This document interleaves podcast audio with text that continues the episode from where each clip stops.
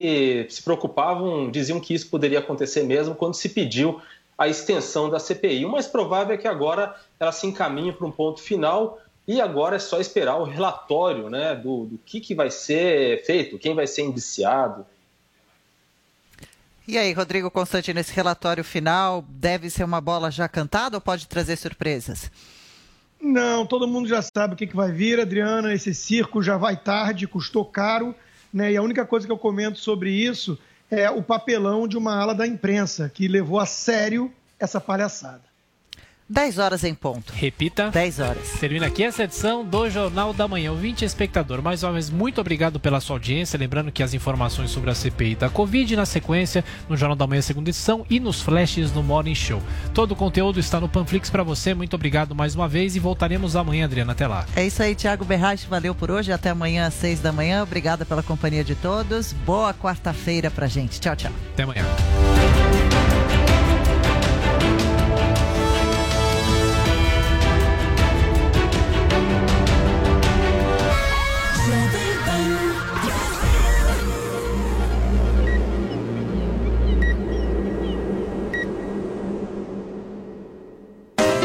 Jovem Pan Morning Show. Oferecimento Loja e 100. Preço, prazo, crédito, entrega, montagem. Loja e 100 é solução completa. E Uniaselv, graduação EAD com tutor exclusivo por turma.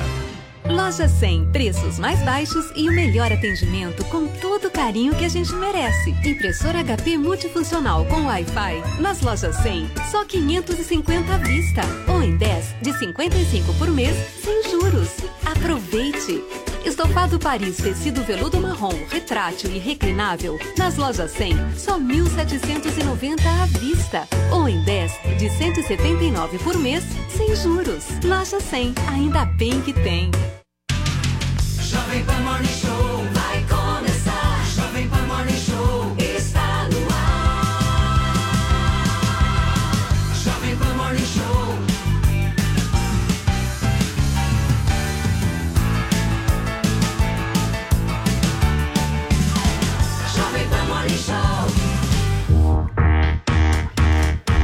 Fala, minha excelência, bom dia pra você, meu amigo, bom dia pra você, minha amiga, você que acompanha a programação da Jovem Pan, a rádio que virou TV. Queria te pedir licença nesse exato momento para entrar no seu carro através do rádio, para entrar na sua casa através das nossas plataformas digitais, da Panflix. Muita gente também nos ouve pelo rádio em casa, então queria pedir licença para todo mundo, porque nesta quarta-feira, até às 11h30 da manhã, começa aqui na Jovem Pan, sua revista eletrônica favorita. Esse é o nosso Morning Show, até às 11h30, contando muito com a sua audiência. O programa de hoje está daquele jeito que as pessoas gostam bastante. Teremos muitas polêmicas para conversar hoje na manhã desta quarta-feira, retornos de quadros que foram polêmicos e várias outras cocitas más. Além de tudo, a voz naquele grau. E vai ter entretenimento. A gente vai falar um pouquinho sobre esse programa The Masked Singer, que é um programa lá da Rede Globo. E até que inspirou a nossa hashtag. Sabe que nesse programa as pessoas são pessoas famosas, a gente não sabe de que área. Elas vestem fantasias. Fantasias enigmáticas, como por exemplo de gata espelhada. Coisas assim. Ainda bem que o Adelis não está aqui hoje, senão ele já ia trazer um pouco de sensualidade, sexualidade para uma hashtag que nada tem a ver com isso, hashtag minha fantasia, né? Você gostaria de se vestir do quê? Não. Agora, tá. Se Não você quiser levar para esse lado, Não tem o nada a ver Joel, com fantasia. o Joel Joel já sexual. coisa. É, já. Não sei, pode ter, não sei, no Twitter, né? Tudo acontece, então faz Eu o me que você identifiquei quiser. com o brigadeiro. Ontem. É. Eu me Você senti um brigadeiro. Você se sentiu um brigadeirinho? Senti um brigadeiro. Maravilhoso. E o brigadeiro foi desqualificado, né? Foi quem perdeu. Né? A gente daqui a pouco vai saber. É, me identifiquei com o brigadeiro. Perdedor, Vini? Você se sentiu Pô, assim? Vini. Ué, Não, pode né? acontecer, gente. Se o Sidney Magal foi desqualificado e dançou Ele com um hot hot dog, dog, né? Pensa, ele tudo pode dog. acontecer nesse programa maravilhoso que a gente vai comentar também no Morning. E você, ó, quero aqui gifs, memes, prints, fantasias sexuais e o que vocês quiserem. Hashtag minha fantasia. Fantasia. Muito bem, meu caro Vinícius Moura, o que, que nós Bem. teremos no quadro de política, no bloco de política deste programa? No bloco de política, nós teremos a reunião entre poderes, Pacheco se reunindo aí com o presidente do STF, Luiz Fux. Vamos falar sobre essa pesquisa da XP Investimentos, né, Paulo Matias, que trouxe péssimos números aí para o governo federal em questão aí de avaliação, eh, de rejeição ao presidente Jair Bolsonaro e também pesquisa de intenção de voto para 2022, mostrando que o Bolsonaro fica atrás até do Dória, Paulo Matias. Será que é isso Do mesmo? Mandetta. XP é comunista. Atrás do XP Mandetta. comunista. XP comunista. Pô, mas atrás do Atrás do Mandetta é Mandetta duro, também. Todos, de todos. Atrás, Atrás do todos. Mandetta. Se eu Atrás chegar no todos. segundo turno Bolsonaro e Mandetta, eu sei em quem que eu voto. Atrás do Mandetta é, duro, hein? Muito bem. Vamos Minha falar querida. Bruna Torlai, tá animada, preparada para hoje? Sim, como sempre. Como sempre. Claro. Você tem assistido The Master, The Masked Singer Brasil, né? Não, mas agora eu acho que eu vou assistir. Ah, sim. claro. Porque me pareceu interessante o formato. É, você vai gostar bastante. Eu me chamou bastante a atenção. Joel Pinheiro da Fonseca e a Ilha Record, hein? Eu acho que tem que ser investigada, discutida e debatida, porque eu mantenho aqui. Pyong resistiu. Pyong. Pyong Pyong.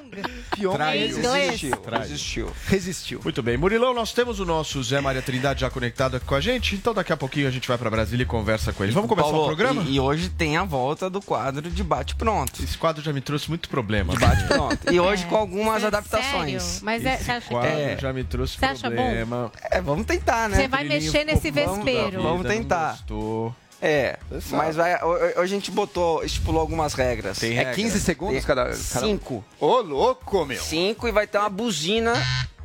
Olha, ó. Nossa. Vai ter uma buzina. Segundas. Não é nem o Paulo que Comentou, fala? A buzina. entra a buzina, corta o microfone. É.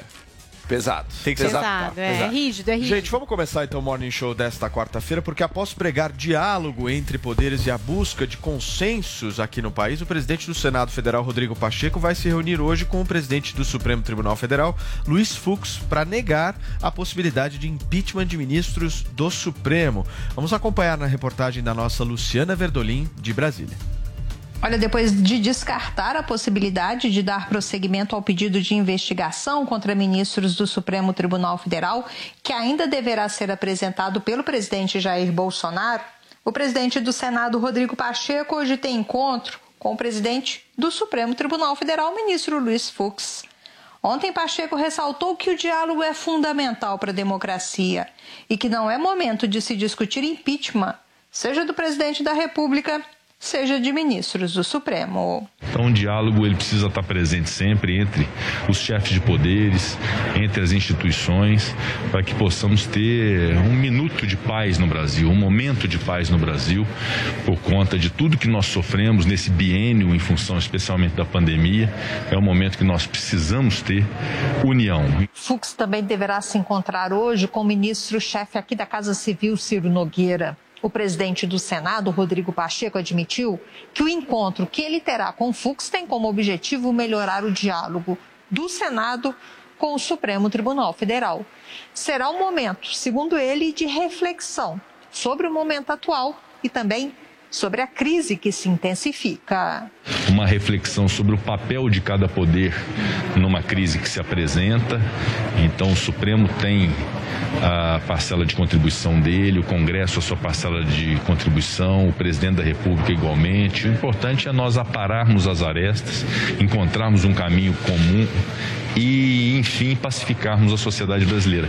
Na Câmara, o presidente da Casa, o deputado Arthur Lira, defendeu a necessidade de se manter a serenidade e evitar o que ele chamou de polêmicas desnecessárias. É tempo de autocontenção de todos, né? Eu acho que dentre todos os poderes, o que tem feito e permanecido realmente atento a essas regras é o legislativo.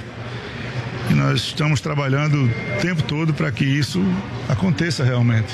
Com relação à resistência do Senado em aprovar alguns projetos que saíram da Câmara, Arthur Lira ressaltou que não cabe a ele ou aos deputados proporem esse ou aquele procedimento, que o objetivo nesse momento é chegar ao mínimo de normalidade. De Brasília, Luciana Verdolim. Tá aí a reportagem da nossa Luciana Verdolim diretamente de Brasília. E falando em Brasília, vamos para lá conversar com o nosso Zé Maria Trindade, que já está conectado. Bom dia, Zé. Ótima quarta-feira para você. O Zé, falando especificamente dessa questão eh, do impeachment dos dois ministros aí, o Barroso e o Alexandre de Moraes, o presidente Jair Bolsonaro desistiu de ir pessoalmente ao Congresso? Pois é, influenciaram o presidente Jair Bolsonaro né, da dificuldade desta vinculação pessoal, de ir pessoalmente ao Congresso Nacional apresentar uma proposta que todos sabem não será aprovada. O próprio presidente sabe disso, diz que não vai jogar o, o peso da presidência, fazer acordos com chavos, ofertas aos senadores para aprovar impeachment de ministro do Supremo Tribunal Federal. Olha, Paulo, agosto aqui é conhecido como o mês do cachorro louco e da crise na política. Não é a primeira crise que acontece em agosto, já vem de muito, é um mês muito famoso. Lá de trás, o Getúlio Vargas deu um tiro no peito em agosto, depois a renúncia do, do Jânio Quadros foi em agosto, Collor de Mello também fez aquele pedido da passeata verde e amarela em agosto, e que acabou é, é, no impeachment porque todos, em vez do verde e amarelo, é, é, todos saíram de preto, ou pelo menos a maioria, né? JK morreu em agosto, é, o Eduardo. Campos, o candidato à presidência, morreu em agosto, e Bolsonaro agora em em agosto agosto. foi na MAN e fez um discurso muito importante. Lembrando que ninguém quer, mas todos conhecem o significado e as consequências de uma ruptura institucional. Então, é um mês problemático e está fazendo valer esta fama. E aí chega o Mineiro, né? Rodrigo Pacheco dizendo: olha, não é bem assim, não é o momento de discutir impeachment de ministro do Supremo, até porque o artigo 52 também fala em impeachment de presidente da República. Muito bem, Zé. O Vini nasceu em agosto, certo? Agosto, dia 3 de o agosto. Adriles tá tirando férias. Em agosto. Em agosto. Tudo é, cachorro louco. Tudo cachorro louco. Ah, eu é gosto. cachorro louco. Tem mais algumas outras coisas. Eu me É, separei em agosto. Você se separou em Olha E, aí, tá e conheci meu marido em agosto. Olha Ô, louco. só. Que maravilha. Será que é bom ou eu não sei? Não sei, nós precisamos Eu não tenho nada em agosto. Pensei É. em toda a minha família. É, eu também não. Nada. Muito bem, minha querida Bruna Torlai, eu quero saber o seguinte: como é que você vê essa desistência do Bolsonaro ir pessoalmente no Congresso? Porque era uma coisa no sábado e aí a galera que está no entorno dele chegou e falou: presidente, não faz isso porque vai tensionar. E ele acaba aceitando. Eu acho que pode ter sido um jogo de cena, né? Talvez, quando ele falou, não, vou lá eu pessoalmente, porque o Bolsonaro ele tem esse conflito permanente em ter de conversar com os apoiadores ah, e ter de sustentar esse acordo feito com o Centrão, né? Porque parte significativa da base de apoio não quer entender o que significou esse acordo ainda. né? Esse acordo significa todo mundo baixar o tom. Ah, e aí o Bolsonaro ele sempre fica, como ele está em pré-campanha, como toda pessoa que pensa em, em reeleição, ah, vários outros candidatos concorrentes, está todo mundo em pré-campanha, né? Não vamos ser hipócrita aqui. Ah, então ele tem essa, essa necessidade constante de mostrar para a base de apoio que ele é o Bolsonaro que vai lá e enfrenta, sendo que, na verdade, a gente já observou uma acomodação. E o Pacheco faz o papel dele, porque ele é um cara do establishment, mas ele é um cara que tem um acordo com o governo. Então ele fala pro, pro Bolsonaro, não, eu não vou colocar ali o, o impeachment dos ministros, mas também eu não vou deixar passar um seu, se, os seus opositores colocarem. E pro STF ele fala a mesma coisa, né? Porque afinal ele joga para si. O Pacheco, vamos lembrar, foi o articulador mor da candidatura do Alcolumbre, aproveitando, ele usou a rejeição popular ao Renan Calheiros para ganhar aquela pro Alcolumbre, já pensando que ele seria o substituto depois de dois anos. Então, o mais hábil nessa história toda, a gente vê que é o Mineirinho aí, como disse muito bem o Zé Maria Trindade, né? Não, não por acaso, alguém que tem muitos contatos na imprensa, está sempre aí ah, posando de moderado, homem da terceira via, né? É quem acaba se destacando e ganhando força nessa história. Joel Pinheiro da Fonseca, quando, na sua avaliação, nós veremos um impeachment de um ministro do Supremo Tribunal Federal aqui no Brasil? Olha, Paulo, a ameaça que o Bolsonaro fez no sábado, mesmo como ameaça, já era bastante fraca, concorda? Ele que tanto fala de tomar o poder do povo, das armas, até do golpe militar, a grande resposta dele ao Supremo e aos ministros que ele vê como opositores seria le- levar pessoalmente um pedido de impeachment para o Senado. Esse ato dele teria a mesma força daquele pedido de impeachment do Bolsonaro assinado por artistas, não sei o quê, que o pessoal se reúne, assina, entrega para o Congresso, não sei o quê. Algo que a gente sabe desde o início que não vai dar em rigorosamente nada. Isso foi a ameaça dele, já era fraca. Mas até mesmo na hora de cumprir a sua ameaça fraca, Bolsonaro fraqueja. Já falaram para ele o óbvio, não vai acontecer nada com esse pedido de impeachment, se poupe da fadiga de fazer esse espetáculo, portanto não vá adiante. O Bolsonaro tem um problema com o Supremo Tribunal Federal. Muitas coisas que ele fala e quer fazer esbarram na lei brasileira. E o Supremo acaba cortando, ou então o TSE. Quando ele mente, sem prova alguma, e diz que as eleições de 2018 foram fraudadas, e ainda apresenta fake news, videozinhos de WhatsApp, para tentar substanciar isso, o TSE se defende, abre um processo administrativo contra ele. Quando apoiadores dele, como Roberto Jefferson, fazem um vídeo, esse vídeo eu só vi hoje, hein, é de abril, não sei se vocês viram, fazem um vídeo ensinando cidadãos a colocarem máscaras e se armarem para assassinarem policiais. Quando ele faz um verdadeiro vídeo de incitação ao terrorismo e acaba sendo preso preventivamente, Bolsonaro vê isso também como uma afronta a ele. Qual que é a resposta? Uma ameaça fraca que ele nem leva a cabo. Quando é que pode acontecer impeachment do Supremo, Paulo? Quando é que eu acho que a gente vai ver isso? Por favor. Quando aí sim, as investigações. Quem que investiga? Cadê a Polícia Federal? Cadê o Ministério Público? Não tem acusações sérias de corrupção, de venda de sentença, envolvendo vários ministros? Investiguem isso. Se encontrarem algo, ali a gente vai ver, e eu vou defender impeachment do Supremo também. Agora, você discorda do ministro porque a decisão dele não é favorável ao Bolsonaro, aí não dá. Ou seja, nunca vamos ter impeachment, né? Poder, Que é uma pena, né? então aí. Se a gente fortalecesse, se a gente fortalecesse Ministério Público em vez de tê-lo aparelhado com esse PGR, Nunca se a gente ter, fortalecesse Joel. Polícia Federal, Polícia em Federal- vez de tentar interferir nela, Nunca a gente poderia ter ver. Quem aparelhou foi PT e PSDB. então eu acho Bolsonaro, e difícil a Bolsonaro. gente, PT e PSDB, tendo aparelhado Polícia Federal e Ministério Público e tendo um STF que é petista e É evidente que não vai ter investigação nenhuma. E o Bolsonaro. Coitado, percebeu que a coisa não ia andar porque o Senado tem rabo preso com o STF.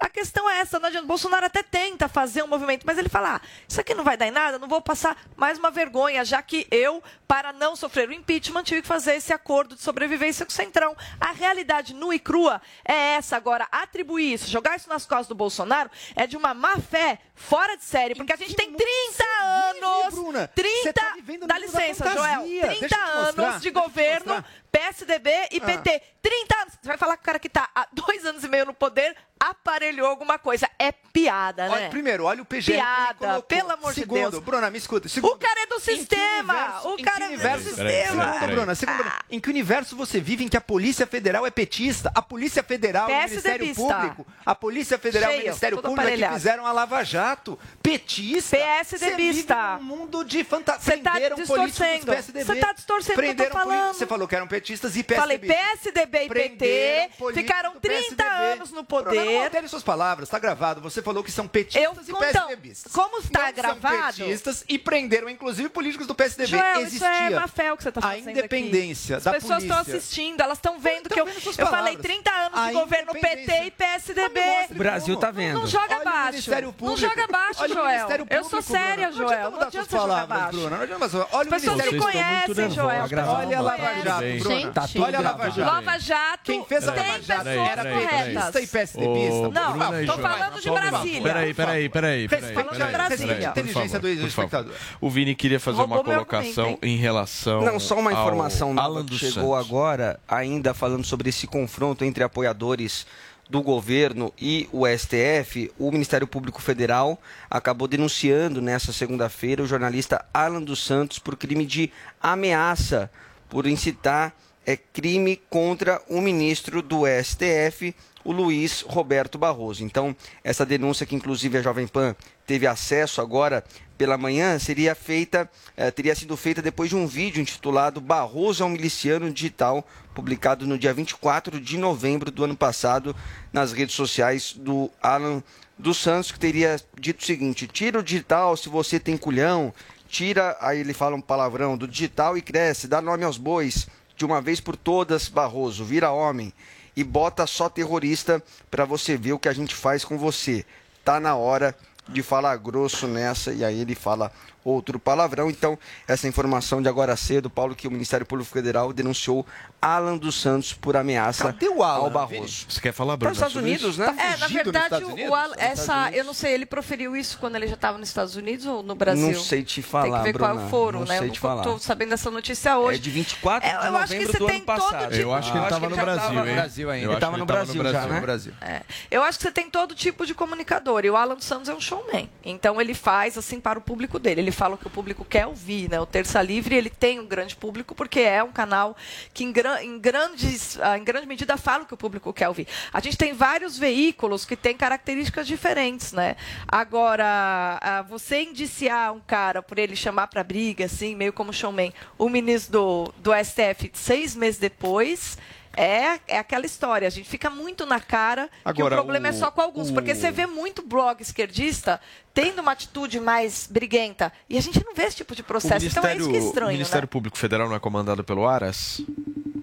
Tá. Porque foi um pedido sim. do Ministério Público Ministério Federal, Público né? Federal, sim. Sim. O que, que você pensa sobre isso, Joel? Alan dos Santos disse que iria falar grosso, mas fugir para os Estados Unidos quando a polícia vem te investigar é fácil, né? Lembra que encontraram mensagem dele mandada para assessor do Bolsonaro, né? Forças Armadas agora precisam entrar.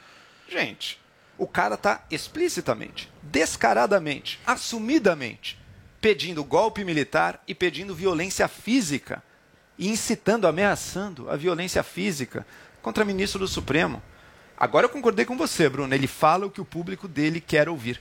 Esse é o mal dos nossos tempos. Muitos influenciadores, muitos formadores de opinião que jogam para suas torcidas, falam aquilo que agrada ao seu público, ou seja, incentivam, reforçam as paixões que já estão ali dadas no seu público. Isso rebaixa o nível da nossa discussão pública. Isso, isso, isso nos de- de- degrada a discussão pública no Brasil. A gente tem que ter pessoas com a coragem de falar coisas que às vezes vão desagradar o seu público. Que não são só bravatas de alguém que se diz o corajosão, mas foge na primeira oportunidade. Coisas sérias, análises sérias, sem ameaça, sem só jogar para a torcida, mas dando um pouco da sua percepção honesta da realidade, na qual não existem santos, não existem demônios e a violência física como solução dos problemas é o último recurso, recurso que jamais deveria ser trazido para frente, porque senão nenhum de nós estaria aqui falando nada, a gente estaria pegando em armas para se matar. Bruno. Seria interessante que os ministros do STF, por exemplo, não praticassem violência contra as pessoas, como faz o, o Alexandre de Moraes, porque eu acho que grande parte dessa virulência e de fato do público querer ouvir alguém que fala como Alan Santos, ah, eu vou te pegar tal, e que é o que o público quer ouvir mesmo, eu acho que isso é uma reação aos arbítrios que a gente vê vindo do poder que deveria estar protegendo a Constituição e os direitos individuais. Gente, vamos falar agora de intenção de voto para 2022 e também sobre a avaliação do governo federal. Paulinha, uma pesquisa feita pela XP Investimentos não traz bons ventos para o presidente Bolsonaro, né? Pois é, então vamos aí é, tentar trazer o máximo de dados dessa pesquisa XP e PESP, que foi divulgada na terça-feira. É uma pesquisa que tem margem de erro de 3,2, entrevistou mil pessoas por telefone em todo o país entre os dias 11 e 14 desse mês. Então, a gente tem ali um cenário para primeiro turno, o- a proposta do cenário 1, que é quando dão-se os nomes, né? E aí as pessoas escolhem Escolhem. entre os candidatos que eles colocaram. Então, colocaram ali Lula, Bolsonaro, Ciro Gomes, Sérgio Moro, Mandetta e Eduardo Leite nesse cenário 1, no qual Lula vence com 40% dos votos, Bolsonaro em segundo com 24% dos votos. Ciro Gomes fica em terceiro com 10%, Sérgio Moro em quarto com 9% e temos também Mandetta e Eduardo Leite aí. com 4% os dois.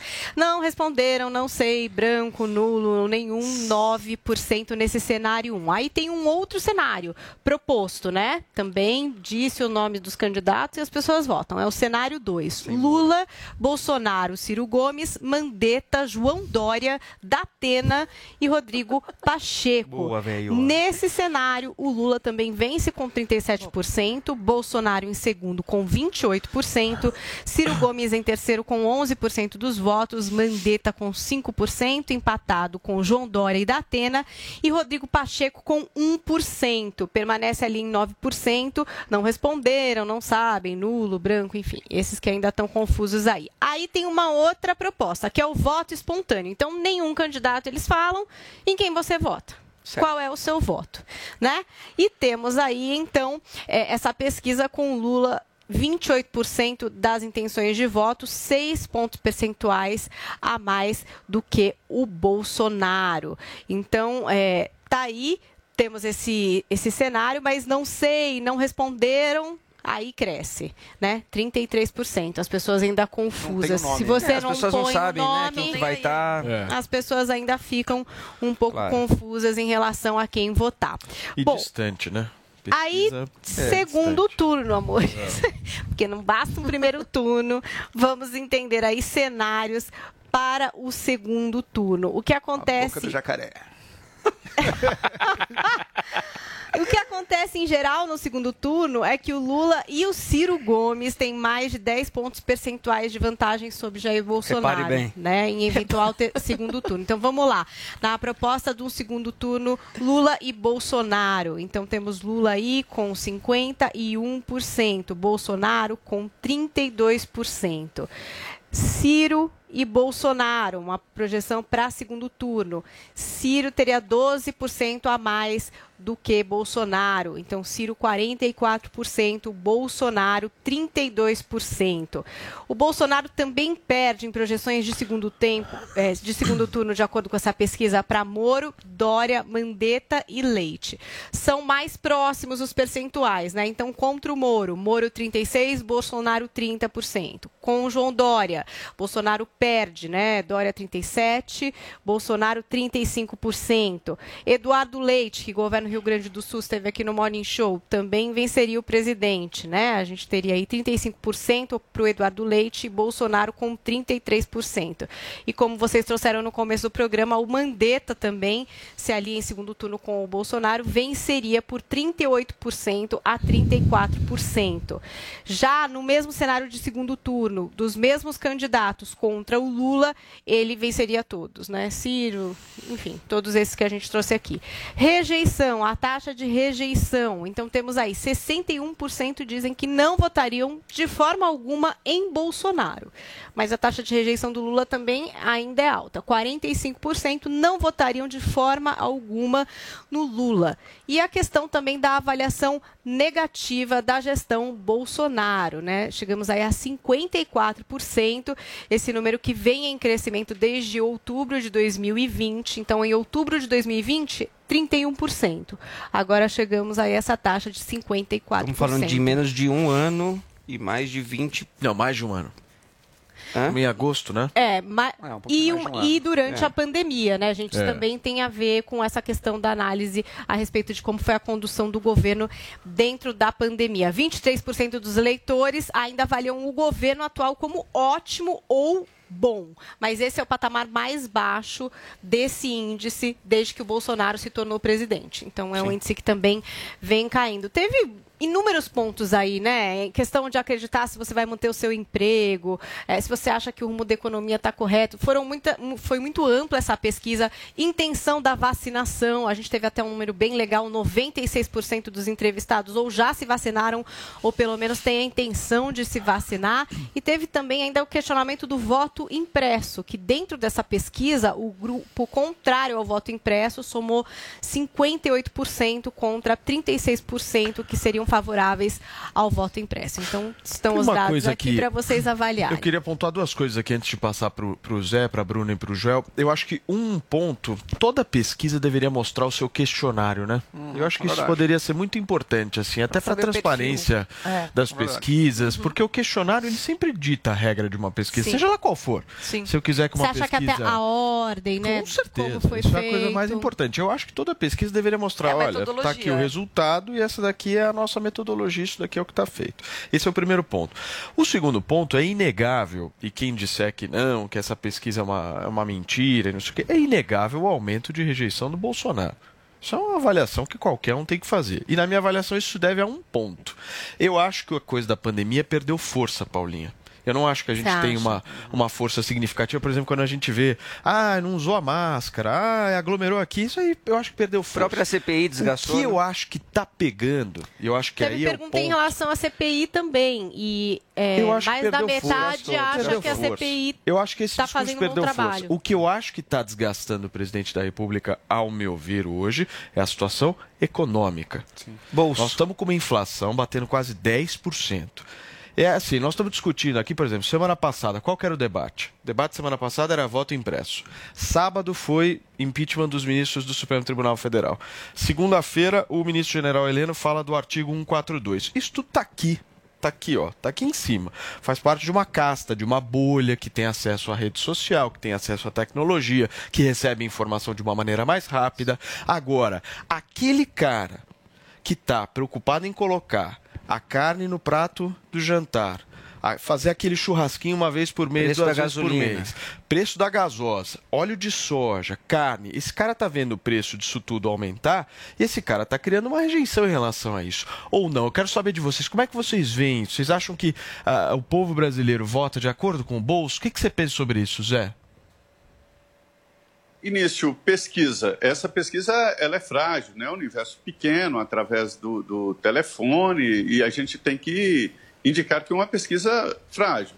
Mas, mesmo assim, é um histórico da mesma pesquisa e indica claramente que o presidente Jair Bolsonaro tem uma rejeição aumentada e cai, sim, perante a opinião pública.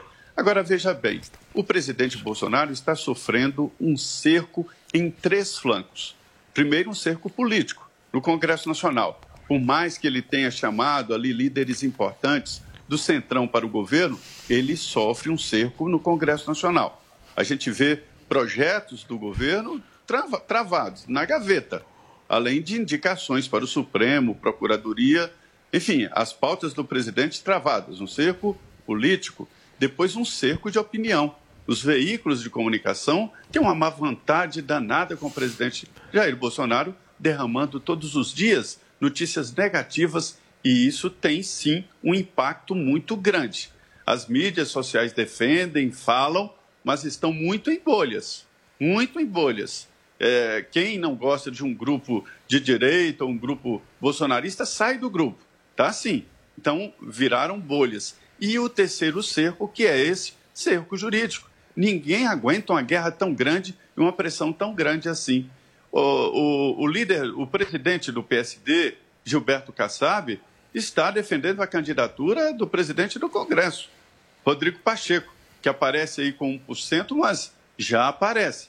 Ele não fala desse assunto, proibiu os assessores de tocarem nesse assunto de disputar a presidência da República. Mas esta é a esperança. E Gilberto Kassab disse aqui, no encontro com líderes políticos, de que o, o presidente Jair Bolsonaro talvez nem seja candidato para se ter uma ideia de como há no mundo político uma resistência. Então, ninguém, isso aí é o resultado desta resistência. Mas eu digo que só peru é que morre de véspera. Na eleição não é assim, não. A eleição é decidida lá na frente e ainda falta muito e depende da campanha. Não, isso eu concordo plenamente com você, Zé. Agora, o único ponto, Zé, que eu queria é, é, destacar aqui da tua fala, em relação a, esse, a essa pressão da mídia, isso existe e com certeza a gente vê acontecendo em relação ao governo. Uma certa má vontade, isso é inegável. Agora, se a gente for pontuar também, por exemplo, a proposta de reforma do imposto de renda que foi apresentada pelo governo, que ainda bem não foi votada ontem, ainda bem não foi votada ontem, que tributa dividendos de pessoas jurídicas, isso aí é um tapa na cara da classe média. Claro. Ou seja, o governo está jogando errado. É fato isso. Está apresentando e está tá, tá, tá, é, dando com a testa na parede em alguns temas. E na minha avaliação, principalmente o tema econômico, a gente precisa destacar aqui, porque essa proposta que foi feita em relação à reforma tributária, isso aí, além de colocar ah, uma boa parte das pessoas, dos brasileiros contrários aí à política econômica, colocaria contrariamente a classe média. Não sei o que vocês pensam sobre isso. Esse nem é um tema que a gente está mas- pautando aqui, mas é, eu acho que tem tudo a ver Tem- com isso. a tem questão, sim. pelo menos para mim, é econômica. Reforma tributária sem reforma administrativa antes, não, não vale a pena nem a gente começar a discutir. Tem que diminuir o tamanho do Estado para a gente fazer uma reforma tributária que desonere né, todos os setores da sociedade. Agora, tem um ponto, Paulo, que eu gostaria de complementar, que é o seguinte: eu acho sim que há desgaste, to- todo presidente há. Mas o que, que, que eu vejo? Uma vez, em 2019, eu tive acesso a uma pessoa que participou da campanha do Bolsonaro em 2000, de 2014 a 2018, né, que foi a campanha longa. E essa pessoa me disse: é, as pessoas. é, eu falei, mas por que, que teve esse disparate entre as pesquisas de 2018 e o resultado da eleição? Ela falou, porque o Bolsonaro é um candidato do Brasil profundo. O Bolsonaro é um candidato dos interiores e essas pessoas não fazem parte das pesquisas. A metodologia das pesquisas ainda não incluiu essas pessoas. Então é por isso que a gente vê esse disparate. Então, nesse sentido, Paulo, eu, eu- eu concordo com o Zé que há uma fragilidade dessa pesquisa, por mais que sim haja rejeição e tal, eu acho que nós estamos olhando demais para o nosso umbigo. Nós quem? Nós que vivemos em capitais, que temos acesso à rede social, que estamos o dia todo no Twitter e que somos também partes de uma ou de outra bolha. Tem, o Brasil é muito grande, a população é muito significativa e os interiores não são ouvidos, mas é nos interiores que talvez esteja grande parte do eleitorado do Bolsonaro. Então eu, eu acho que é daí que está fragilidade, Bruno, daí que tá saiu uma fragilidade pesquisa, na pesquisa. recentemente, acho que a Paulinha pode até me corrigir, que Ah. acho que 0,04% da população que usa o Twitter.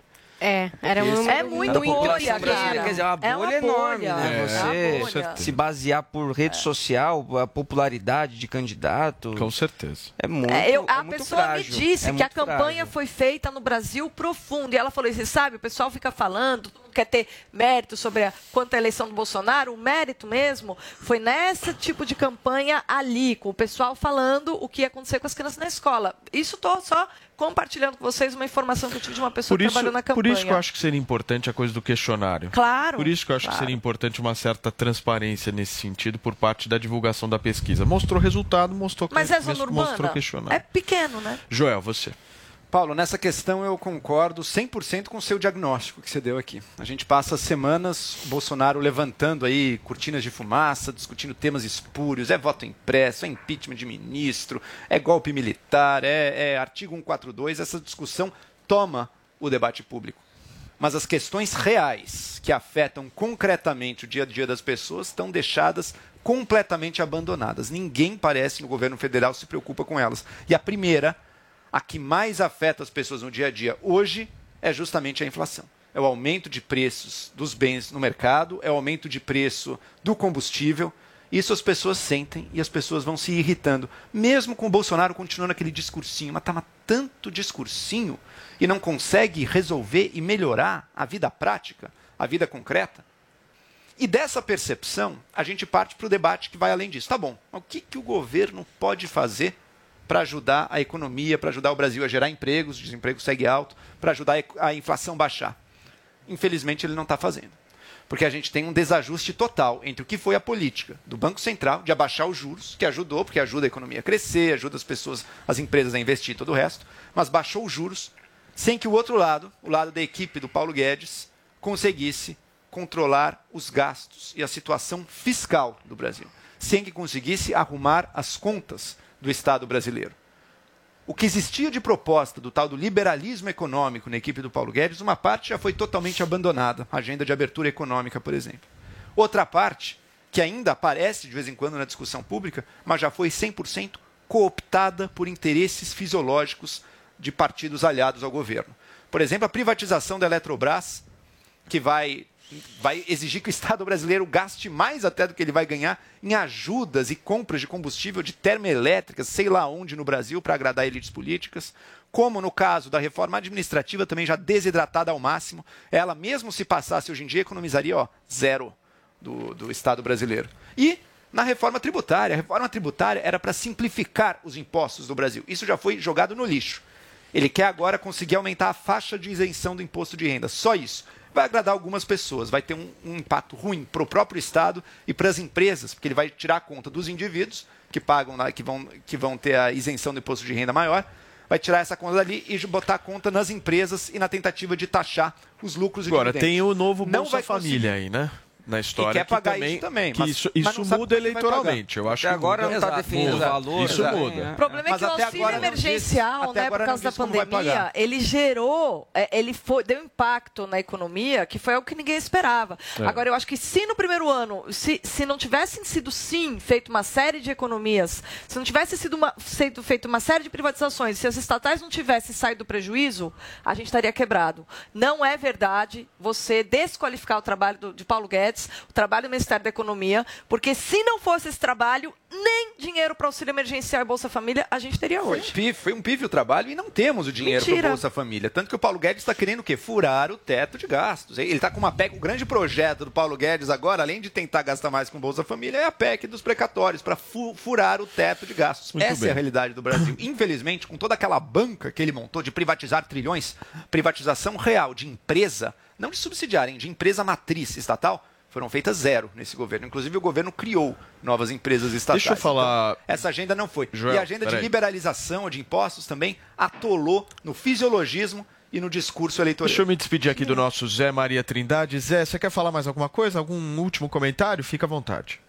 É, é- é só dizer que a Bruna tem toda a razão quanto ao sucesso da campanha do presidente Jair Bolsonaro. Não foi só em mídias, não. A mídia apenas apareceu um lado. Eu tinha certeza de que Bolsonaro não teria maior, menor chance. Mas é que o mundo é dividido em dois caos, dois tipos de caos, caos 1 e caos 2. O caos 1 é aquele previsível. Se alguém descobrir uma fórmula de que o dólar terá um valor em dezembro, imediatamente passa a ter esse valor agora, porque todos vão comprar no valor de dezembro. Agora, o caos 2 é quando há interferência. E essas interferências aconteceram e que acabaram levando o presidente Jair Bolsonaro ao poder. Eu descobri lá no início que isso aconteceria quando os deputados chegavam do interior me relatando mais de um. Olha, empresários, donos de loja lá na cidade do interior estão defendendo o Bolsonaro. Olha, fazendeiros lá do interior estão defendendo o Bolsonaro.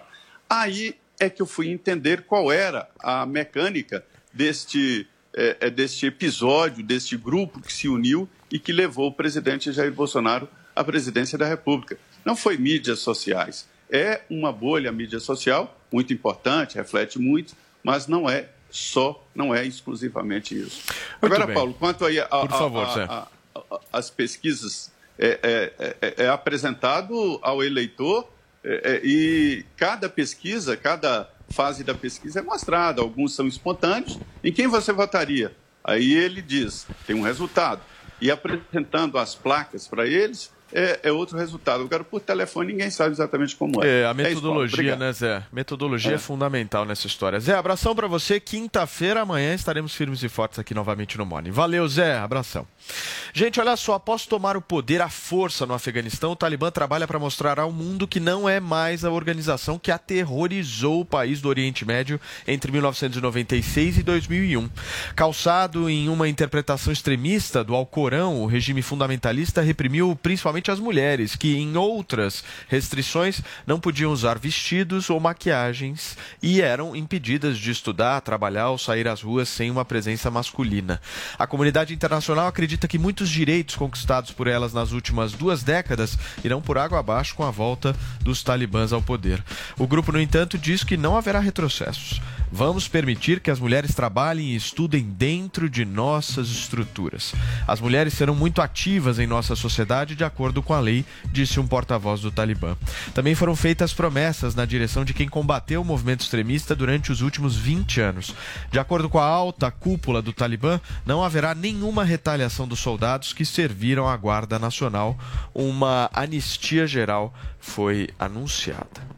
Tá aí, gente. Essa é a situação lá no Afeganistão me chama Vocês bastante acreditam nos atenção, né? talibãs? Não, é, Cara a moderado. fala... É, dá pra mulheres confiar, né? poderão Talibã trabalhar. É, poderão. Olha, de- poderão. De acordo com as Não, nossas gente, estruturas. Mulher vai poder trabalhar.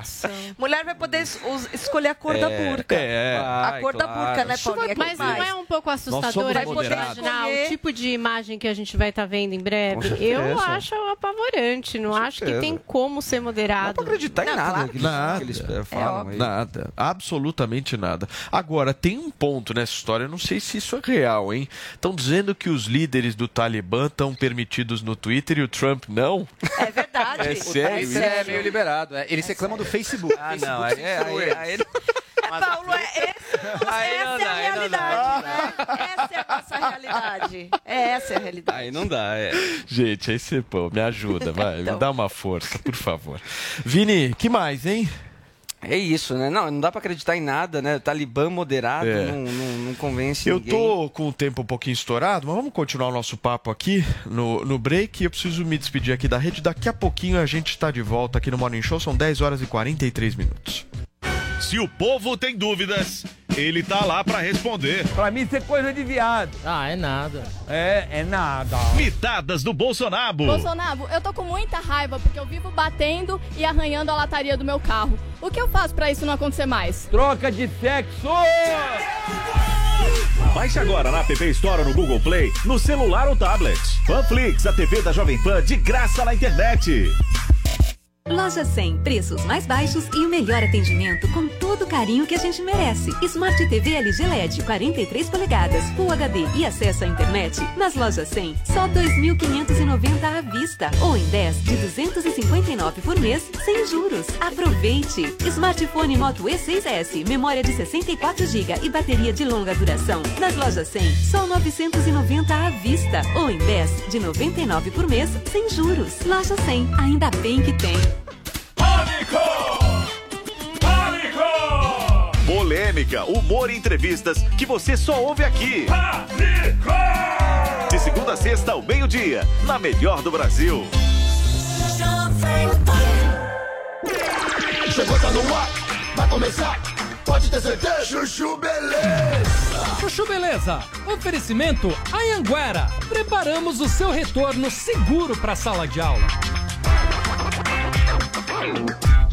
Agora você está muito mais perto de realizar seus sonhos. As aulas presenciais voltaram na Anhanguera, com todos os protocolos de higiene para garantir a segurança dos nossos alunos. Escolha seu curso e venha estudar de um jeito inovador, com bolsa de estudo de até 50%. Consulte condições e ainda conte com o canal Conecta, portal que te liga ao mercado de trabalho. Não perca essa oportunidade. Inscreva-se já em anhanguera.com para você poder. Doutor Pimpolho.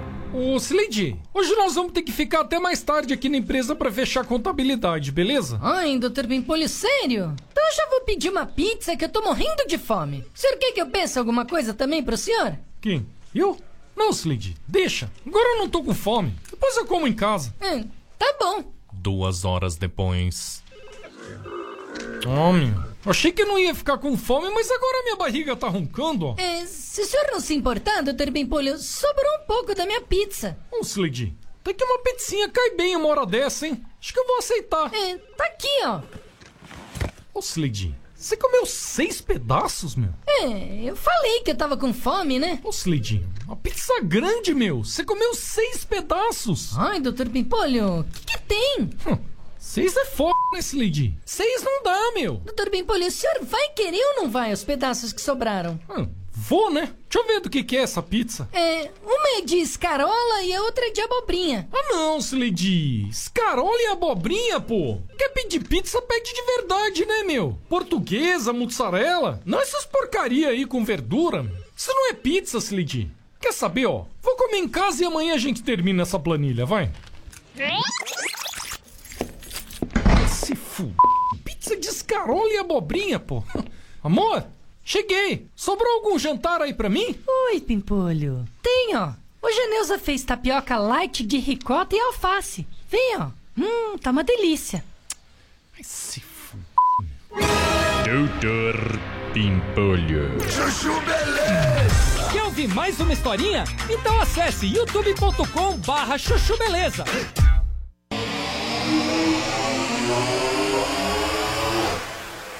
Volta aqui ao vivo para todo o Brasil com o nosso Morning Show nesta quarta-feira e nós vamos agora para o nosso quadro, mais um episódio do nosso quadro de sucesso Não Convide para a Mesma Festa.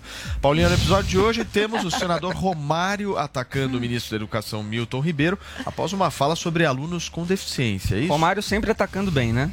Sempre.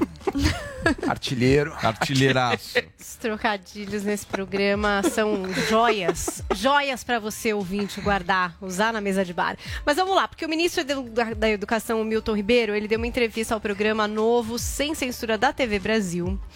E nessa entrevista, ele falou sobre o que ele chama de inclusivismo. Vamos conferir. Inclusivismo. O que que é o inclusivismo? A criança com deficiência era colocada dentro de uma sala de alunos sem deficiência. Ela não aprendia, ela atrapalhava, entre aspas, essa palavra falo com muito cuidado, ela atrapalhava o aprendizado dos outros, porque a professora não tinha equipe, não tinha conhecimento para poder dar a ela atenção especial. E assim foi. Eu chego Essa é a frase, né? É a colocação dele sobre o que ele chama de inclusivismo. E a que o Romário resolveu responder. Primeiro nas redes sociais, então vamos conferir o que é que disse aqui o Romário. Olha, somente uma pessoa privada de inteligência, aqueles que chamamos de imbecil, podem soltar uma frase como essa. Eles existem aos montes, mas não esperamos que estes ocupem o lugar de ministro da educação de um país. A atividade de educar salva vidas, transforma pessoas e nações, impulsiona a economia, elimina barreiras e transforma o mundo em um lugar melhor. Pessoas que ocupam posições de gestão pública devem trabalhar incansavelmente para que essa magia que a educação gera possa acontecer. Para isso, eles não devem poupar recursos para derrubar barreiras, permitindo que todos tenham acesso e possam participar plenamente da sociedade, sendo educados de maneira plena, sem sofrer preconceitos por suas diferenças.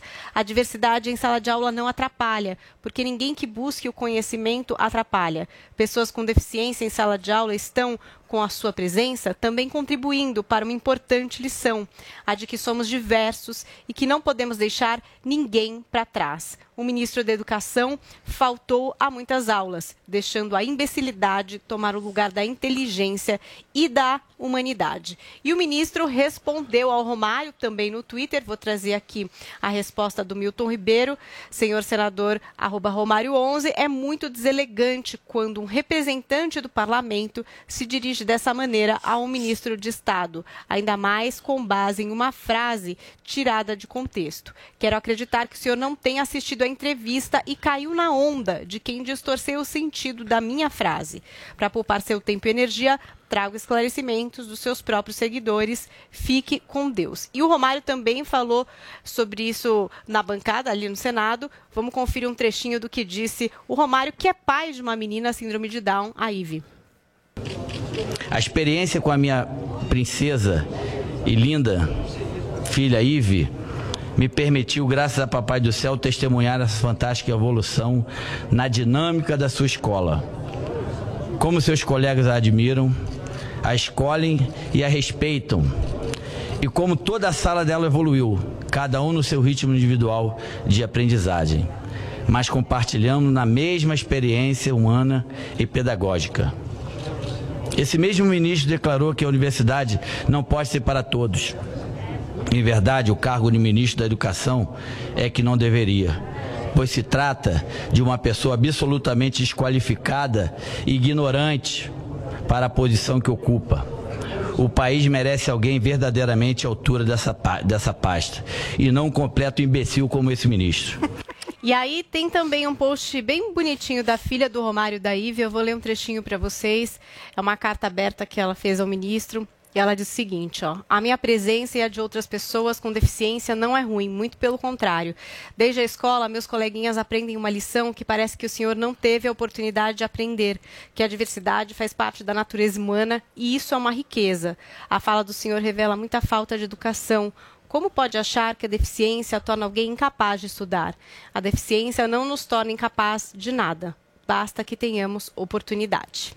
Muito bem, Paulinha. Eu quero saber a avaliação de vocês. O que vocês pensam sobre essa questão da inclusão na sala de aula? Porque é o, é o tema, né? O ministro está colocando que, eh, na visão dele, há algum tipo de prejuízo no ensino. Você concorda, ô Bruna? Olha, eu acho que em primeiro lugar me chocou um pouco esses tweets do Romário, que eles parecem ter escritos por algum assessor do Instituto Igarapé, né? Tem uma, uma tintura ideológica muito forte ali do tipo de política pública que essas ONGs têm defendido. Eu falo isso porque é o mesmo discurso da Escola Vereda, que é associada ao Igarapé, essa história do nin- ninguém ficar para trás. Enfim, eu acho que um professor bom, evidentemente, não deixa ninguém para trás. Agora, o problema real do Brasil, que eu acho que o ministro erra no diagnóstico, não é ao tipo de aluno que está dentro da sala de aula, é o tipo de professor que a gente tem dentro da sala de aula. São professores completamente ah, despreparados para lidar com a nova realidade. A gente tem uma realidade hoje em que a escola ficou obsoleta. Todos os métodos que a gente observa na escola estão obsoletos. A gente tem o quê? O Acton College, que está começando a crescer no Brasil, que é uma escola que as crianças têm independência, tal. Você tem um tutor e a pessoa faz seu próprio percurso. E você tem ah, Como que chama essa escola? o Acton. É, é, é, mas assim, acabou de modelo chegar, isso, é um um modelo, é, é, tá dando super certo, vem dos Estados Unidos. Por quê? Porque cada pessoa tem o seu percurso, a cada pessoa é capaz de ir criando sua própria formação com a ajuda de um tutor. Agora, o modelo escolar que a gente tem é que é ultrapassado. Os professores, os bons professores vivem na saia justa, né? E assim, falar de ai, inclusão, tal, isso não é novidade, tá? No Brasil a gente tem assim alguns tipos de escola que já faz isso naturalmente. O Colégio Waldorf, eu tive acesso, minha filha estudou em escola Waldorf, tinha colegas, eh, como diz o o ministro, né, que atrapalhavam, não, não atrapalham, depende do modelo de escola, se a escola preparada para isso. Agora, quando a gente tem um MEC centralizado e uma legislação de educação que obriga de cima para baixo a sociedade a só ter um tipo de escola, Aí é que os problemas surgem. Então o ministro está errando no diagnóstico. Ele tem que reavaliar aí, dar uma olhadinha em quais são as leis que foram impostas aí pelo Haddad, né? Que de 2010 para cá super é, é, ampliaram a centralização da Constituição. Então a gente não pode mais ter um tipo de descentralização no que diz respeito à educação. A gente não pode ter vários tipos de escola, ah, cada estado definindo currículo. E é isso que atrapalha. É a partir do momento que é centralizado, porque a sociedade já oferece, já oferecia no Brasil tipos de escola em que a inclusão era algo completamente corriqueiro, normal. Eu que estou aqui hoje com quase 40 anos, vivi isso na minha infância. Né? Então, o problema de retrocesso, retrocesso foram as leis do Haddad ali de 2010. Você quer falar, Vini? Eu quero. Eu vou falar uma coisa. Eu concordo em partes com a fala do ministro da Educação, Milton Ribeiro. Eu sou leigo nessa questão da, da educação, tá? De ensino, mas eu já conversei com alguns eh, Professores. professores que dizem que, na verdade, não é, não é uma questão dos alunos com deficiência atrapalharem os outros alunos. Na verdade, quando você coloca eles no ensino regular, isso pode atrapalhar o próprio desenvolvimento deles. O que poderia ter, como a Bruna está colocando aqui, seriam professores específicos que, que est- que estariam preparados para dar uma aula específica para alunos com deficiência. Ou modelos Isso- de escola. Com modelos de escola. Modelos porque o de professor, quando você tem um professor que não é preparado, ele não é preparado para lidar Não é, com, com é todas, porque a- a- as deficiências elas são várias também, né? Inúmeras. Cada um tem um tipo de ah, necessidade específica É um ali com o professor né, precisa Vini? lidar. É outro aprendizado. É outro aprendizado. Então, quando você junta eles no ensino regular, o professor não consegue dar a mesma dinâmica e o mesmo ritmo de ensino para os dois, tá? Isso. Para os dois grupos. Então, tô- mas aí a discussão que se coloca nesse assunto é: os alunos com deficiência devem estar na mesma sala de aula do que os alunos sem deficiência? Na Porque minha- essa- Na essa é minha a opinião, discussão. como leigo e como Eu não entendo, de, de aqui ter ouvido, de ter não- ouvido de alguns professores, não. Posso Para falar? mim, eu acho que eles um deveriam ter um ensino específico e é papel do país, do Estado, é, é preparar professores para darem essas Eu- eu confesso que eu não essas tenho uma aulas. Olha, resposta, assim, eu que eu- como leigo, tá? putz, eu acho tá? A gente poderia até inclusive chamar Por aqui favor. um Não, eu acho um que é legal chamar um especialista em educação. Eu acho que vão Claro. ter várias opiniões em relação a isso. O governo tenta implantar uma política de que essas pessoas têm que ter escolas específicas e nisso eu acho que ele está muito errado. Eu acho que a diversidade é uma lição para todo mundo em sala de aula muito mais importante do que qualquer parte da mitocôndria, né?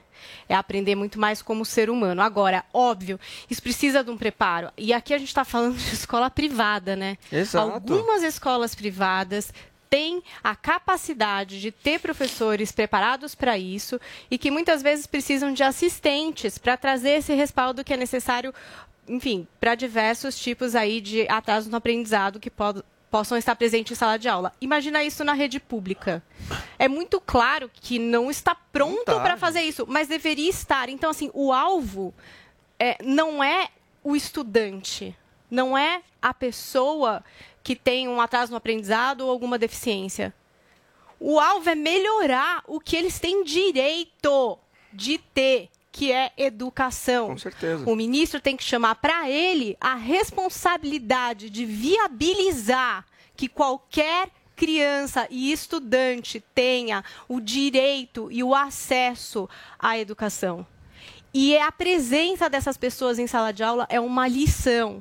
É uma lição a respeito de diversidade, é uma lição a respeito de respeito. A gente aprende muito mais do que eles.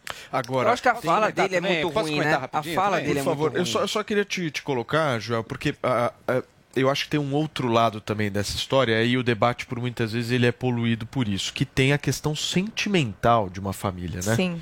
Então, se a gente colocar, do por Romário, com certeza tem. Por exemplo, imagine, eu fico imaginando se eu fosse pai de uma filha ou de um filho que tivesse deficiência. Eu gostaria de ter o meu filho no mesmo patamar, no mesmo, numa mesma classe. Eu gostaria disso. Na melhor eu não condição. consigo, eu não consigo colocar, pensar em colocar, não, meu filho vai estudar Mas será que isso é o separado. melhor para ele? Então, esse, Então, esse é o debate. uma questão sentimental, Esse é o debate. entendeu? É isso que eu tô- claro, que eu tô todo pai Tem- quer. tem uma- todo pai tem quer uma que tenha questão o, de- o mesmo de ensino. amor, A de discussão carinho, é. né? Não, não é o mesmo ensino. É o melhor ensino possível para aquela criança. Mas o E melhor ensino muitos- é estar muitos na mesma estudos sala? dizem que Eu não sim, sei. Vini. Muitos estudos dizem que Joel, sim. posso quero a sua trazer. opinião. Eu também não sou pai de criança com deficiência, mas eu posso dar pelo menos a minha experiência, porque na escola dos meus filhos, sim, a escola dos meus filhos, para todos os tipos de criança, inclusive crianças com deficiência ali. O que eu vejo, observo e converso com conhecidos meus que têm filhos com deficiência é que ganha a criança com deficiência se sentindo mais incluída assim. Claro, aí tem milhões de tipos de deficiência, tem mais graves, mais severos, menos severos, cada um exige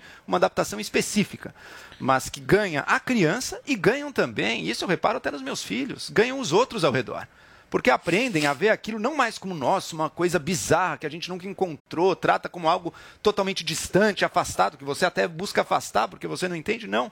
Trata aquilo e se integra naquilo como algo natural. Então, acho que sim, os esforços para você incluir as pessoas com deficiência são muito válidos e muito importantes. Se a gente acha que o sistema público tem essa dificuldade, tem mesmo, quem aqui acredita que o sistema público que não consegue incluir essas crianças vai fazer, então, escolas separadas de excelência? Daí sinto já não está fazendo, né? já não tem. Então, quer dizer, eu me pergunto, de onde vem a fala desse ministro? Em que planeta A fala esse, é muito ruim. esse ministro está vivendo? Quando ele vai falar de universidade, ele acha que o problema é que tem muito jovem com diploma de engenharia.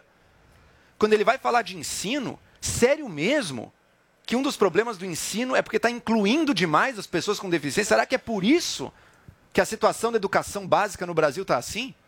É vergonhoso que um ministro que não faz nada. O que, que ele apresentou? O que, que ele fez? O que, que ele construiu?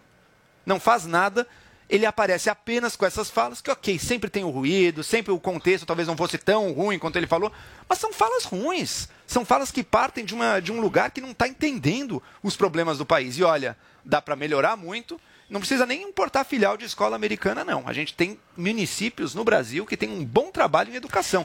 como Sobral, no Ceará, por exemplo. Então, Tem pegando municípios esse- que estão conseguindo fazer. Pode importar modelos Pegando também, esse acho legal. gancho- Acho legal importar modelos também, mas a gente tem coisas que funcionam aqui. Cadê o trabalho, primeiro, de mensuração? Isso a gente até que já faz, o Brasil sabe a situação e as notas e o desempenho das diferentes escolas, mas cadê o trabalho de pegar as experiências Ok, que João. funcionam e universalizar no nosso país? Bruno. Esse é o trabalho que eu quero do ministro. Não frasezinha solta Olha besta só, olha só, a gente teve, a gente teve aí, se o Vini quiser trazer alguém aqui, a gente tem que trazer a Ilona Bexerrazi para falar o que, que é reforma de qualidade, que é o que não tem no Brasil, que é o que muda, falando que foi a pessoa que fez com que Sobral tivesse essa, esse desempenho. Eu tenho uma filha que hoje está com 10 anos, foi alfabetizada numa escola municipal com o IDEB alto, e eu sei o que, que é que uma gestão, ou seja, liberdade para que as professoras e as diretoras definam o que fazer com orçamento, o que fazer com ensino, o que fazer com material, eu sei o resultado que isso tem. Tá? Aos cinco anos, a criança lia Escola Municipal de Feira de Santana. Mesmo caso de Sobral, era, um es- era uma escola nesse modelo. Então, se vocês quiserem entender o que, que é, é, como que a gente pode repensar o nosso modelo educacional e como fazer o diagnóstico correto, a gente tem gente no Brasil capaz. Esse é o ministro que demitiu esta pessoa. Escuta, é, vamos propor então para o nosso Vinícius Moura de Vamos lá. a gente pensar num especialista. Acho que é um tema muito legal. Ela Se a é- galera ela é quiser melhor. sugerir na nossa hashtag também. Isso. E também vou sugerir. pedir pra galera que tá nos acompanhando agora no nosso chat. Mandem pra gente sugestões também de nomes, Vamos mandem atrás. também a avaliação Um de debate vocês, bem se vocês legal. acham que seria legal esse debate aqui Tem no Morning a- Show. Até uma pessoa que tá para vir aqui, né, Vi- Vini, que é o Ilan Brennan, que é um dos autores infantis mais lidos Sim. no Brasil e no mundo e também é educador. Ele acabou de me mandar uma mensagem aqui. Ele tem bastante experiência com a rede pública, é uma pessoa que pode vir também falar a respeito desse assunto Ótimo. com a gente. Muito bem, gente. Vamos nessa. Então são 11 horas e 3 minutos. Tem receita que dá certo. O que não dá, você confere no Master Trash. E aí, fizemos? E aí? Tá bom? Animação? Tô animado aí, Natal, Natal. O que, que você vai cozinhar pra nós hoje, fizemos? Eu vou fazer o. fazer um hambúrguer. Vou fazer uma sopa de cogumelo. Josias, o que, que você vai cozinhar pra gente? Ah, hoje um prato gourmet. Boa noite. Boa noite, Brasil! não me diga não! Baixe agora na App Store ou no Google Play, no celular ou tablet. Panflix, a TV da Jovem Pan, de graça na internet. Pode adentrar o próximo candidato. Quer entrar para o ensino superior? Participe do concurso Você na Facul da Uniaselv. A nota da sua redação vale bolsa de estudos. São 10 mil bolsas de até 100% para fazer a sua graduação no EAD Nota Máxima no MEC. O concurso é totalmente online e só de participar você já garante 35% de bolsa. Aproveite! Inscreva-se no vestibular da Uniaselv e faça sua redação. Uniaselv. O Panflix já ultrapassou os 700 mil downloads e quem tem o aplicativo acessa todo o conteúdo da Jovem Pan de graça. Tem notícia, entretenimento e esporte. Tudo em vídeo para você assistir quando e onde quiser. Os maiores sucessos da programação da Jovem Pan estão lá, além de produções exclusivas. No Panflix você ouve os podcasts de maior audiência do Brasil e pode acessar a programação das emissoras afiliadas à Jovem Pan em todo o país. Você vai ficar fora dessa? O Panflix é de graça e está disponível para iPhone e Android. Vá agora na loja de aplicativos e faça o download. Jovem Pan, a rádio que virou TV. Seara Gourmet apresenta a sua mortadela duplamente defumada. Duplamente defumada. Ela é gourmet em todos os sentidos. Veja, toque,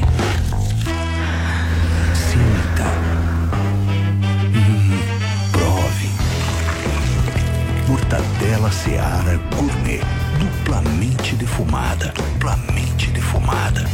Estamos em plena estação da gripe. Você já se vacinou? O que está esperando? A vacina da gripe diminui drasticamente as chances de complicações em quadros virais e respiratórios ligados ao vírus da influenza, H1N1. Com esse gesto, você se protege e evita idas aos serviços de pronto atendimento. Ligue já na PPVAC e agende seu horário ou vamos até você. Diga que ouviu na Jovem Pan e ganhe descontos de até 30%. Ligue PPVAC 11 38 13 96 11.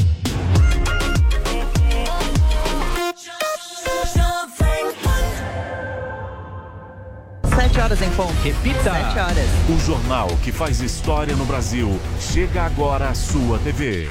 Jornal da Manhã. De segunda a sexta também no History Channel, das 7 às 9 da manhã.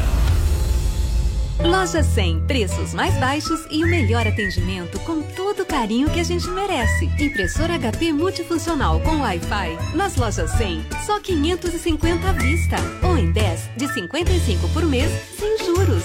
Aproveite! Estofado Paris tecido veludo marrom, retrátil e reclinável. Nas lojas 100, só 1.790 à vista. Ou em 10, de 179 por mês, sem juros. Loja 100, ainda bem que tem. Baby, se não quer mais ficar, não insista. Não vê que o nosso amor é capa de revista. A gente,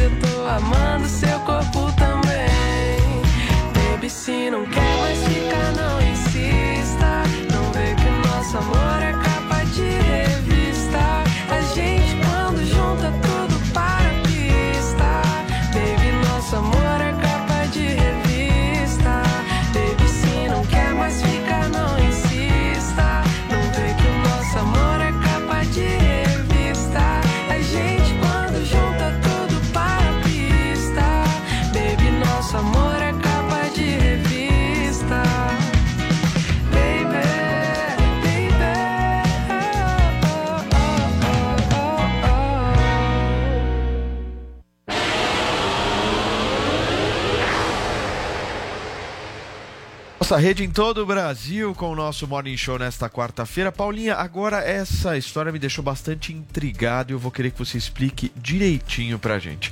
Acusada de construir uma igreja no quintal de casa, a atriz Isabelle Drummond resolveu gravar um vídeo com uma poesia. Foi uma indireta às acusações? Olha, o- agora eu tô triste que o Adriles não tá aqui, porque ele é o nosso poeta. Ele ia Não, deitar e ele rolar ia com ser essa pauta. demais, Essa é. pauta Adriles. Fica pro saudades. Adriles Não, aí, sério, vai. ele ia dar um show aqui, porque aconteceu esse fato peculiar que eu vou detalhar daqui a pouco, porque eu sei que vocês querem ver foto da igreja, querem saber como é que surgiu essa história da pessoa ter feito uma igreja pra ter em igreja. casa, exatamente. alugada. Mas aí todo mundo esperando, né? Nossa, uma hora ela vai falar. Uma hora a Isabelle Drummond vai ter que comentar a respeito disso. Tá todo mundo falando, nananã. E ela resolveu recitar Olavo Bilac. Ouvir estrelas com você, Isabelle Drummond. Ora, direis, ouvir estrelas? Certo perdeste o senso. E eu vos direi, no entanto, que para ouvi-las, muita vez desperto e abro as janelas, pálido de espanto, e conversamos toda a noite, enquanto a Via Láctea, como um paio aberto, cintila. E ao vir o sol, saudoso e em pranto, ainda as procuro pelo céu deserto. Direis agora, três loucado, amigo, que conversas com elas? Que sentido tem o que dizem quando estão contigo? E eu vos direi: amai para entendê-las, pois só quem ama tem ouvido capaz de ouvir e de entender estrelas. Entenderam? Vou te falar uma coisa. Essa estrela? O Adrilles intre- interpreta muito melhor É, do que os ela. uma vídeos do. Adrilles são melhores. Os que ele põe no nosso Todo grupo sábado são muito ele especiais. manda pra gente. Manda. É sábado, né? É uma coisa que É, ele coloca assim, né? Ele coloca o celular assim. Todo E filma. sábado Sem ele manda camisa, uma- às Sem camisa? Sem camisa. No Às vezes no banheiro. Aquele olhar meio... Aparece É. ou a privada de fundo ou o box. É super bonita a cenografia, mas então. Aí, gente, foi muito louca essa história, porque o que aconteceu? Um, um tweet, uma menina aqui que se coloca como Mari fala: inacreditável. A atriz Isabelle Drummond alugou minha casa por dois anos, construiu uma igreja no meu quintal sem a minha autorização e, para surpresa minha, me bloqueou nas redes sociais. Por quê? Ninguém sabe que ela tem uma igreja evangélica? Eu não sabia, mas agora estou sabendo. E, inclusive, temos imagens, imagens dessa igreja que circularam também na internet. Uma simples igreja, um puxadinho Ó. para rezar, não sei. E aí ficou toda essa confusão de ninguém saber que ela tinha uma igreja. Agora ela tem uma igreja, diz que tem até CNPJ, então tudo bem, tá legalizado. Mas o fato de fazer uma igreja numa casa alugada trouxe toda essa problemática que ela fechou recitando Olavo Bilac. E qual a relação? Do quê? Entre o poema, a E a igreja, o igreja. puxadinho, Não sei. aluguel... O que, que você acha? Você, você pode sabe, trazer um Bruna, ponto imagina, de vista? gente. Eu tava esperando que o Adrilles traria ali alguma coisa, dizer, ó, esse, com esse poema, Ah, ele ia trazer. Isabelle, tal. Alguém chegou a uma conclusão a respeito deste poema? Este poema responde exatamente o que a essa polêmica? É, eu não sei. Você sabe, Joel? Eu não faço muita ideia, eu posso apenas especular que é o jeito dela de se relacionar com o sagrado também ali, né? Igreja, pode ser. relaciona com Deus, ouvindo estrelas também, só que ela mudou um pouco ali a chave, né? Sei lá. Agora, os globais, os globais, eles iam nessa igreja? Quem frequentava a igreja de Isabelle Drummond? Como é que eu vou saber, Vini? Ah, Não, o Vini quer que eu interprete um poema maluco, eu E não sei. casa porque- é Aliás, eu não consegui Era alugada. Quem que faz um puxadinho e constrói uma igreja numa casa dos Essa outros? informação né? Esse é o ponto jurídico da questão. Que? Você não Tá errada. pode fazer uma obra numa casa alugada sem avisar o dono. E quando disso. você entrega, normalmente, aí todo mundo sabe, né, que tá de aluguel. A gente tem que pintar, tirar furinho Pois é. de quadro, entregar do jeitinho que pegou. No caso, foi entregue com uma igreja. Você recebe a chave de volta. Ah, foi entregue assim como igreja. Então, você recebe a chave de volta. Deus do céu! Ela ainda defendeu o que ela fez. uma igreja. Imagina, você recebe a chave, em vez do jardim ou da piscina, tem uma, igreja, ali na sua Ah, dá pra fazer uma área gourmet, de repente, Paulinha. Transformar Sei ali, lá. ó. Já vem com a É. mesa, ali faz uma churrasqueira ali na ponta. Ali onde tem o palquinho faz um jardim de inverno. Tá bem mal tira feito, a telha. hein?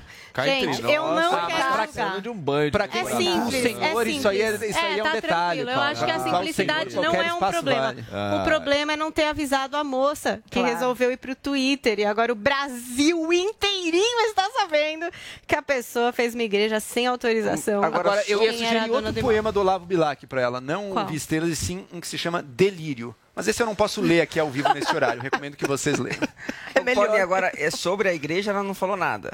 Ela nem, ela não. nem Não, negou. foi só isso, gente. Foi um poema. Só o poema. Só o poema. Foi. Deixou É ar. dizer que ela está acima de uma discussão. É, ela tá assim, eu acho que é isso um pouco. Ela tá É muita arte. arrogância, né? Pô, a pessoa faz uso da propriedade alheia e ainda fala, não, mas olha como eu sou boa, vou recitar um poema. Qual que é? Qual que é o Você matou, Bruna. Ela disse: Eu não tô nessas picuinhas de briguinha muito- de rede é social. muita cara Eu de vivo pau. pela arte. Eu Isso. vivo É pela arte. Eu tô pau. acima. Mas quem faz poesia é assim. É, tá acima da. Tá, das- tá da, outro patamar. Da merreca ali do, do, do resto do povo. Quem faz poesia tá aqui. Posso tá ler, o um- resto posso é- é ler um do. Adrilles? Lê um do Adrilles, vai. Faz, faz Pega um, o pega um do Pega o Adrilles. poema do Adrilles e lê. É que assim, qualquer o um do, o do Adrilles tem um que, assim, acho que talvez fosse mais ah, Pega adequado. qualquer um, qualquer não, tem um um é que chama bom. aqui Só- O Eterno. Só que ele é muito modernista, né? Não tem Nossa, rima, a Bruna, até a bibliografia do Adrilles, ela sabe. É impressionante. Não, não, eu quero um o. Eterno, eu quero. O o eterno. Nada espero da morte, nem mesmo o fim, nem mesmo nada, que definido passa a ser algo, enfim. Suicida vital, tudo espero da vida, esperançoso, desesperado de mim, lambendo as chagas do meu mal. Eu, meu festivo canibal. Nada finda, tudo é constantemente ainda. Putz, Isso é bom, dessa. cara. Eu Esse é meu bom. Pra variar, falando, pra variar, falando sobre morte. É. Gostei, gostei. Todos os lugares, Maravilhoso. mesmo na Padre tem eternidade. obsessão por esse tema, Gente, né? já falei pra ele mudar Ai, um ai. pouco, fazer uma coisinha mais leve, mas não dá. Muito bem. Gente, vamos girar o assunto aqui no nosso programa. Paulinha, ontem eu tava vendo pelas redes sociais que você se rendeu ao The Masked Singer Brasil, né? Você entrou na brincadeira, tava lá tentando adivinhar quem era o jacaré, o brigadeiro. Você acertou algum? Nada. Gente, eu sou péssima. Eu sei até a lista vazada de quem tá e eu não consigo identificar quem é. Eu tô nesse nível da assim, abstração. Mas uma receitinha boa pra você, que é usuário do Twitter, a gente fala aqui que é uma rede tóxica, mas é também uma rede muito divertida, muito engraçada. E a forma certa de ver esse programa, The Masked Singer, é no Twitter. Porque é ali que o pessoal fica especulando, cada nome absurdo, fazendo piada, repercutindo os momentos. Então, eu tô só vendo para acompanhar no Twitter o The Masked Singer, que tem gente que acha é, que é um programa do SBT com a qualidade da Globo, entendeu? Tem muita Ah, gente. A Suzana Herman ontem, Meu ela Deus. foi perfeita, porque ela falou isso. Esse programa é muito louco, porque a gente imaginou como seria um programa do SBT com a qualidade Globo, né? Porque é um programa coreano que tem uma estética que é bem diferente da estética que a Globo usa normalmente nos programas dela, pelo menos pelo Sim. meu ponto de vista. Você que nunca viu, É verdade. a gente tem lá celebridade, uma celebridade, pode ser cantor, ator, pode ser jornalista, pode ser influenciador, qualquer pessoa conhecida, vestida com uma fantasia apoteótica. Então, enfim, ontem tinha uma gata espelhada, tem, enfim, fantasias malucas mesmo. E essa pessoa canta. E dá pistas. As pistas são péssimas, porque elas não dão, não levam Mais a lugar algum. que É, eu acho péssimas pistas, mas tudo bem. E a talvez a voz intenção é um pouco modificada também. Ah, né? modifica, daí é difícil, Eu, né? na hora de cantar, eles falam que não, mas tem um coro ali, eu acho que é meio modificado. E aí a pessoa canta lá, vestida sei lá do que, e quem é? Quem é? outro Tem o corpo de jurados, que o corpo de jurados agora tá com medo, né? Depois de desqualificar o Sidney Magal, que chorou vestido de hot dog, pensa. Que eles ficam assim, meu Deus, quem será que vai sair? Dessa vez foi o Brigadeiro, a Renata Ceribelli. Mas teve o Jacaré, que foi o que mais repercutiu na internet, porque Ivete Sangalo, que já tá toda Entrando solta na apresentação. Calma, amigos, calma, Veveta, calma, amor, vou te chamar. E aí, ela foi lá e fez uma piada com o Jacaré, que chamou a atenção na internet. Vamos conferir a piada da Veveta. Entrando aqui e mostrando que já está vacinado. Jacaré! Entrando aqui e mostrando que já está vacinado. Jacaré! E vem um jacaré, entendeu, gente? Então é assim. O jacaré eu sei quem é. Quem? Você vai Fa- falar aqui? Fafá de Belém? Não, Fafi Fafi Siqueira. Siqueira, ele acha. Fafi Siqueira. Inclusive, teve um dos jurados que falou, acho que foi a Thais Araújo que falou que era ela também, mas eu tinha sacado antes até. É, por quê? Não, pelo, pelo tom de voz, pela, pela- por algumas dicas que dê. Fafi que Siqueira é acabou- aquela atriz, né? Atriz, humorista, imita o- Não, eles chutam qualquer pessoa. É tipo assim, Chico Pinheiro. Eu amo o Eduardo dizem que o. Chico Pinheiro tá lá? tá. Dizem que o Chico Pinheiro Ele tá. tá nessa O Eduardo lista? Tá lá?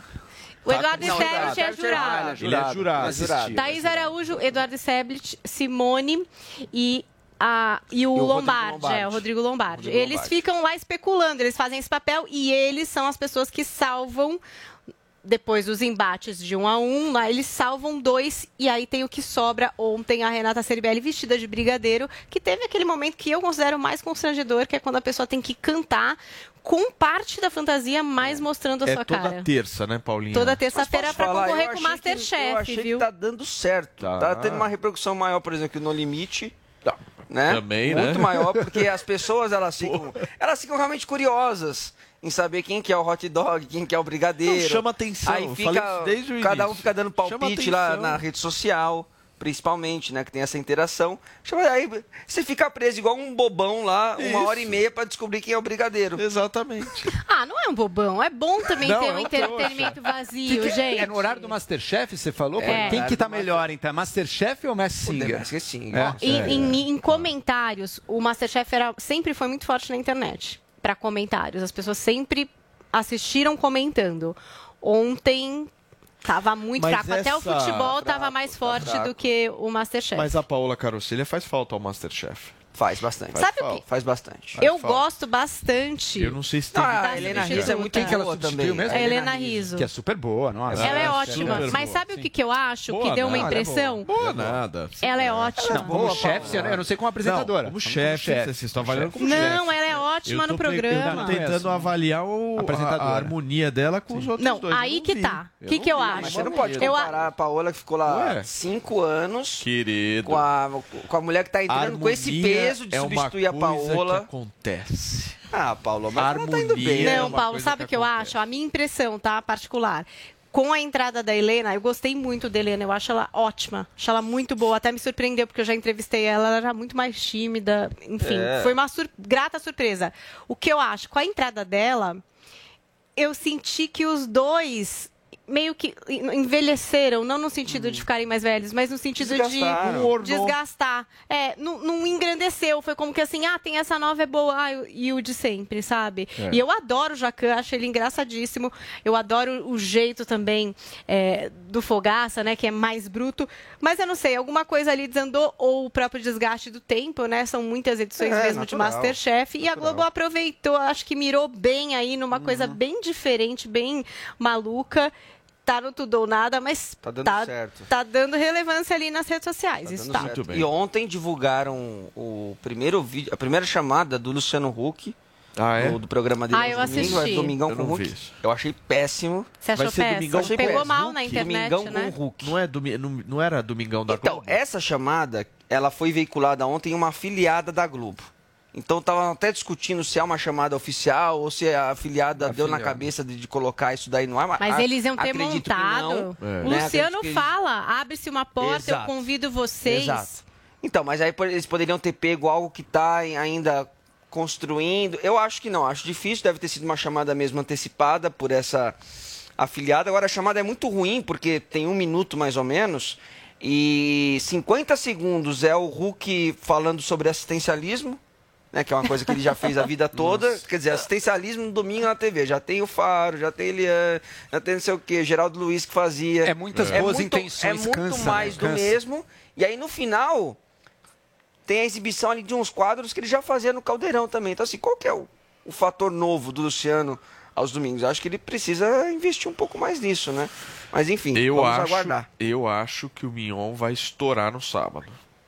Tô com essa É, o sábado é um sensação. dia ruim, né, Paulo? Mas ele vai sábado é um estourar. dia ruim Eu pra acho que ele vai televisão. estourar no Mas sábado. eu acho que ele vai bem. Porque ele é talentoso, eu sinto uma vibe diferente com o Mion. Não É. sei se vocês sentem isso também.